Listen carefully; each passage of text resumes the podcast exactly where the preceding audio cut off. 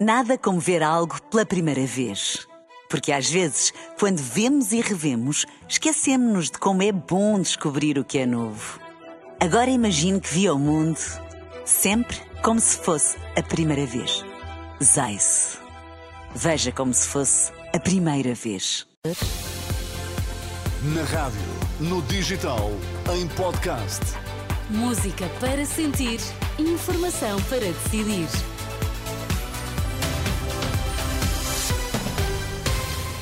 São as notícias das seis com a Ana Rita Borda d'Água. Para já os destaques. Bom dia. Bom dia. Presidente da República decretou a demissão do governo e terá efeito já a partir de hoje. Lacerda Salles ter-se-á reunido com o filho de Marcelo a propósito do caso das gêmeas luso-brasileiras.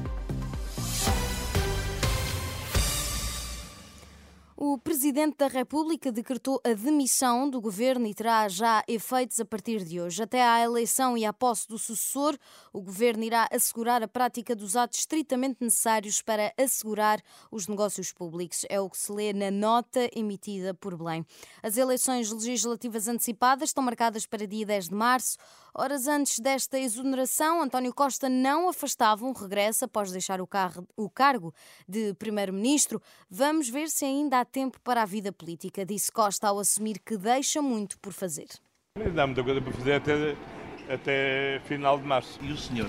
Não, política, isso eu já, já expliquei. E, relativamente a isso, tomei a atitude que se deve tomar quando uh, é suscitado um problema de natureza judicial e, portanto, aguardemos simplesmente que a Justiça cumpra a sua missão e quando a cumprir, logo veremos. Logo veremos nessa altura se ainda há tempo a política. António Costa em declarações na última noite aos jornalistas. Entretanto, há um segundo comunicado da Presidência da República. Marcelo Rebelo de Sousa garante não ter tido conhecimento de quaisquer diligências eh, junto do Ministério da Saúde no caso das gêmeas luso-brasileiras tratadas em Portugal com medicamento inovador. A CNN avançou ontem que o filho de Marcelo terá tido várias reuniões no Ministério com o ex-secretário de Estado da Saúde, Lacerda Salles, enquanto decorria o processo das gêmeas.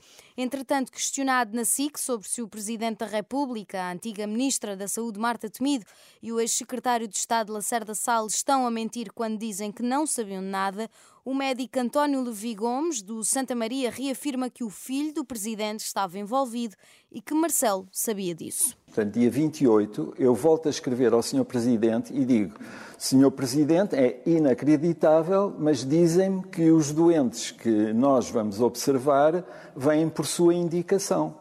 Sim.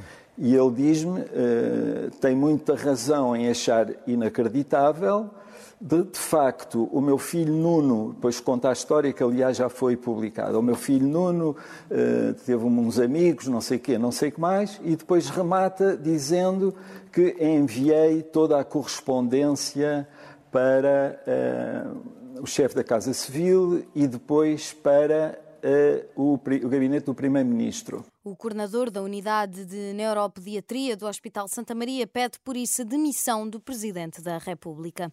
O Natal está a chegar e este ano vai ser mais caro porque há vários produtos que subiram de preço, sendo que o campeão das subidas é o azeite de que tanto se tem falado. Mas há outros produtos como as couves, batatas, açúcar, chocolate também ficaram mais caros.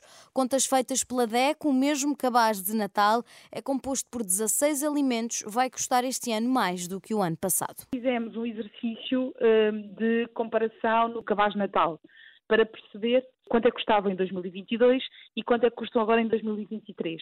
E chegamos à conclusão que o mesmo cabaz com os mesmos produtos custa hoje cerca de mais 5 euros e, portanto, temos aqui um aumento de 9,7%. Uh, o que segue a tendência dos produtos e o que faz uh, concluir que, de facto, os preços, de uma forma generalizada, estão mais caros. Rita Rodrigues, da Defesa do Consumidor. O Conselho de Segurança da ONU reúne-se hoje na sequência do apelo inédito feito pelo António Guterres, que invocou o artigo uh, da Carta das Nações Unidas para pedir um cessar-fogo em Gaza. A reunião está agendada para as 10 da manhã, ou seja, 3 da tarde, em Lisboa. Nada como ver algo pela primeira vez. Porque às vezes, quando vemos e revemos, esquecemos-nos de como é bom descobrir o que é novo. Agora imagine que viu o mundo sempre como se fosse a primeira vez.